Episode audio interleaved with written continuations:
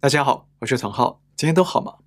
最近中国疫情啊持续在各地发烧，那不但上海封城封了一个月还没看到尽头，就连北京、广州等一线大城市也纷纷亮起了红色警戒，开始封闭许多小区，随时都可能进一步扩大成封城状态。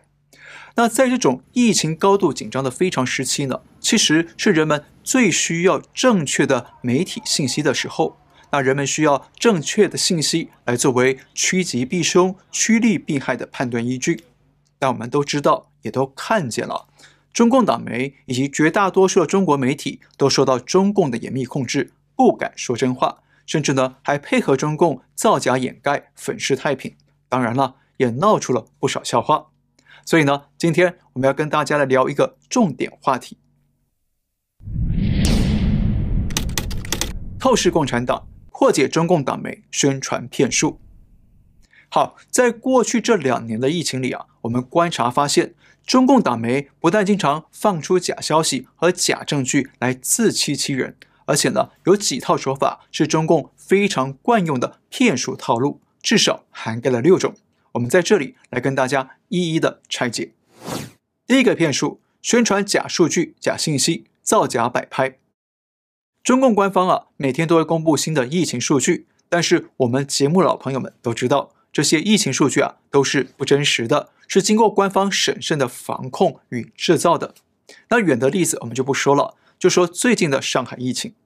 比方说，上个月有确诊者公布了一段电话录音，揭露上海疾控部门做假账。他核酸报告所有的咱们全上海市的核酸报告是就是阳性病例的，他是不会再直接传到您手机上的，他是以点对点的这么一个直接通知的这么一个情况。看到了吗？如果有人被检测是阳性，那疾控中心就用电话通知当事人是阳性，但是呢，书面报告和健康云上却还是写阴性，用做假账的手法来降低对外公布的确诊人数，好确保上海的疫情啊是可防可控。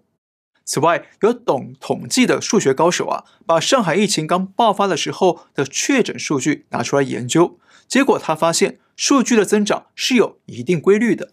他把确诊数据放到 Excel 程式里头去做统计分析，结果发现官方公布的确诊数据很可能是从一个函数公式演算出来的，而且这批数据非常规律，精确度高达百分之九十九点四。而且我们讲过好几次啊，中共官方对外公布的疫情死亡人数啊，从二零二一年一月二十五号开始就停留在四千六百三十六人，原封不动保持了一年多，一直到今年三月十八号，中共才又通报有两人因为疫情丧生。那换言之啊，整整一年又五十二天，全中国只有两人因为疫情而死亡，实在不可思议，对吧？当然，最近上海也不断地丢出更多的死亡案例。不过呢，外国媒体统计了一下，发现上海从三月二十八号封城到四月二十一号，累计的确诊人数超过四十万人，但死亡才三十六人，死亡率只有十万分之九，远远低于其他国家和地区，引发国际媒体的纷纷质疑哦。而且这些数据啊，还都是官方公布的，已经都是美化过的了。从这里啊，我们可以看见了，国际媒体呢是用心的去比对、去研究官方公布的数据，找出其中的矛盾与疑点，来提醒国际社会要谨慎注意中共说辞的真实性，找出啊其中可能隐藏的风险。但是中共党媒与国内的媒体呢，却只能一味的跟着官方做宣传，发布假数据、假信息来欺瞒百姓，反而更让中国百姓暴露于风险之中。另外，党媒宣传的假信息，除了数据之外，还有一个更常见的信息，就是造假摆拍的照片或影片。那这些案例啊，我们以前都讲过不少了。比方说，党媒说有个大白因为太劳累，居然吃泡面吃到睡着了。但是这个大白不但能够不脱口罩就吃面，还可以睡着了，还能牢牢地拿住碗筷，真是中国奇迹啊！再有，吉林官方派人到小区里摆拍送菜给居民。拍完后就把菜收走了，整个过程被民众侧拍下来，放到网络上揭露。结果吉林官方坦承有派人摆拍，但却恼羞成怒地把吹哨者给抓了。那这种摆拍案例啊，还有非常多，我们就不多举例了。第二个骗术，散布正能量报道，报喜不报忧。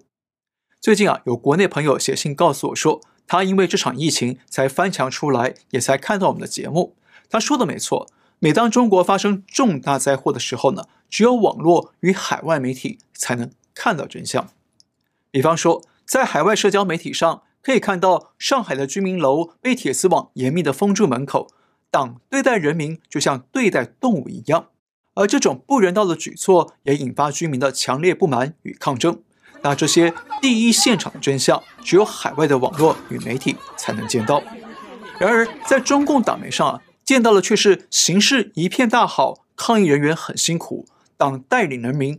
抗疫攻坚有成，以及宣传大批的抗疫英雄等等的正面报道啊，完全看不到底层百姓遭受的封城之痛。那这种报喜不报忧的说法呢，就是所谓的正能量报道。只说啊，有利于党的一面之词，遮掩住那些不利于党的丑陋真相。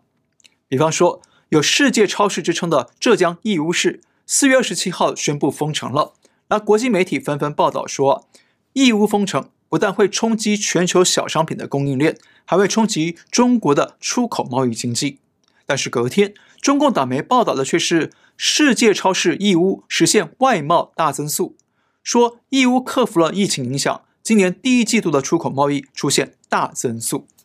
好，明明义乌封城了，党媒呢却遮住这个事实不让人看，反而告诉你义乌一片大好，是不是很精神分裂呢？再看一个大外宣的例子，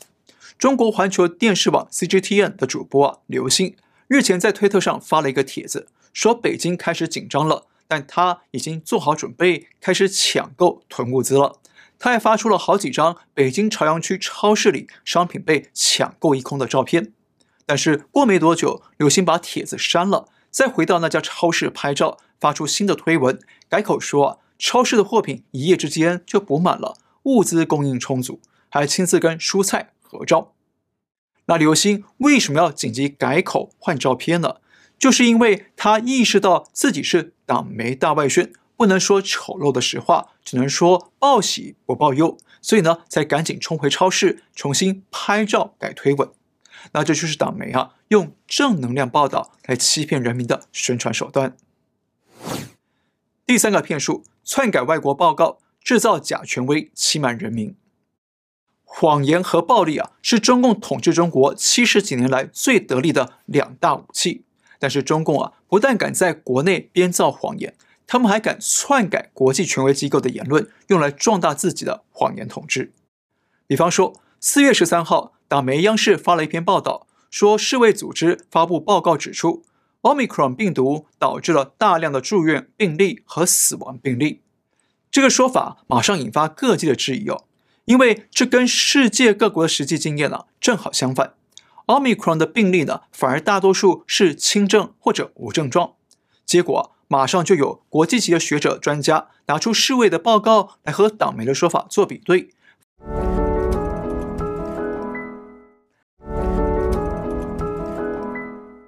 发现居然是党媒刻意造假、篡改了世卫的报告内容。那中共这套自欺欺人的造假，不但被海外揭穿了，在国内啊也有行家戳破了这个大谎言。四月十三日上午五点十一分，央视新闻客户端起了个大早。发表题为“奥密克戎毒株导致出现大量住院病例和死亡病例”的文章。第一段援引世卫组织十二号发表的《新冠肺炎每周流行病学报告》指出，奥密克戎毒株导致新冠肺炎确诊病例大幅增加，导致的死亡人数在某些国家达到或超过了之前的峰值。看到这篇报道，我有点懵。世界卫生组织 （World Health Organization） 是我长期以来保持关注的重要信息来源之一。央视新闻提到的这篇《新冠肺炎每周流行病学报告》（Weekly Epidemiological Update on COVID-19），我头一天刚好看过，原文当然是英语的。我分明记得那篇报告是说，奥米克戎导致的新增病例数和死亡数在大幅减少，一个说大幅增加，另一个说大幅减少，这是开什么玩笑？那中共为什么这么大胆，敢篡改国际权威机构的报告来欺骗中国人民呢？一方面呢，是因为想要借由海外机构的名气来制造假权威，为中共的坚持清零创造更多的正当性；另一方面是因为啊，中共太过自信地认为，绝大多数的中国人民不会去翻查世卫的原始英文报告，只会听党媒的一面之词。那从这个角度来看呢、大家就可以理解啊，中共这两年为什么要削弱英文教育的比重与地位？因为起码会有两个作用：第一，阻绝中国人民接触西方的普世价值与自由思想；第二，可以阻绝中国人民有英文的能力去阅读国际媒体或者权威文件，才能让中共啊更有力量的去欺骗中国百姓。第四个骗术：篡改外媒报道与政要发言，夹藏私货。中共不但敢篡改国际权威机构的报告，还经常篡改外国媒体的报道内容，甚至是外国政要的发言说辞，置换成中共自己想说的话。但是，因为绝大多数的读者或观众不太可能会去翻查外国媒体的原文报道来比对，所以中共呢就常运用这种手法来夹藏私货，把他们想说的言论通过别人的嘴来走私出来。我们举个比较重大的例子啊，但是跟疫情无关。去年六月，普京接受美国 NBC 电视台专访，而中共党媒也报了这条消息。党媒说，普京受访时强调，俄罗斯不认为中国是威胁。也不会被纳入美国为首的西方国家对华关系的布局当中，也就是说，普京不会跟着西方国家一起对抗中共。不过，如果找出 NBC 这篇专访的全文来看，会发现啊，普京确实有说不认为中国是危险，但是后面那一句不会被纳入西方国家对华关系的布局中，在原文里头根本没有这段说法。那换句话说，这句话是党媒自己。夹藏进去的私货。第五个骗术，捏造外国消息人士或外国专家。刚刚讲到中共篡改外国机构或外国政要的说法，那这些啊还是属于移花接木的手段哦。但是中共啊还会凭空捏造外国消息人士或外国专家，那这就是无中生有了。我们举个最近的著名案例哦。去年八月，当世卫组织与国际社会在追究调查中共涉嫌外泄病毒的责任的时候，党媒啊却抛出了一篇报道，说有位叫做威尔逊·爱德华兹的瑞士生物学家透露，美方恐吓世卫内部的科学专家，要他们否定第一阶段的武汉调查结果，也就是呢排除病毒是从武汉实验室外泄的可能性。那这位爱德华兹还说。美方在病毒溯源的问题上坚持要攻击中方，诋毁那些啊参与第一阶段研究的科学家，想要推翻第一阶段的结果。那很显然哦，党媒这篇报道呢是在指控美方故意把病毒溯源给政治化，是故意抹黑中共把病毒外泄。但是问题来了，这么严重的爆料指控啊，却被发现党媒提到的这位瑞士生物学家爱德华兹根本查无此人。瑞士驻华大使馆还郑重地发出声明说，这是一条错误的新闻，因为瑞士根本没有叫做 Wilson Edwards 的公民，那生物学界也没有用这个名字署名的论文。那说白了，中共为了帮自己洗地，为了指控美方不怀好意，所以捏造出一个不存在的生物学家来爆料指控美方，同时呢帮中共辩护。那这种手法，党没用过多少次呢？我们不得而知。但是，堂堂的国家级媒体却敢公开制造假新闻，凭空杜撰假消息，不但是为了政治目的而违背了新闻专业规范，也违背了新闻人该有的道德与良知。第六个骗术：新闻节目夹藏错误信息。我们先看这段央视知名主持人白岩松的采访。国外很多的国家已经取消了防疫的政策，也有人会去问我们为什么不能这么做？那么坚持动态清零，我们还要坚持多久？如果我们中国也选择了躺平，好，刚刚这段采访对话听起来好像很正常，对不对？但问题是啊，许多西方国家虽然采取了与病毒共存的方案，但是并没有取消防疫政策，也没有躺平，还是有一定的防疫规定与应对方案。以美国为例，在美国的疾控中心的网页上啊，就载明了各式各样的防疫规定，包括外国人进入美国要符合哪些防疫标准，那在美国要如何预防病毒感染，要怎么样保护自己、保护别人，还有如果万一感染病毒了，该怎么做后续的处置等等。而英国呢，虽然解除了所有防疫措施，甚至连确诊者都不用强制隔离了。但是这背后啊，是因为两个因素。第一，英国很早就决定与病毒共存，慢慢的松绑防疫措施，渐渐的让大规模人群形成抗体。第二，奥密克戎病毒它的病症啊相当的轻微，跟流感差不多，所以呢，英国政府决定放开管制。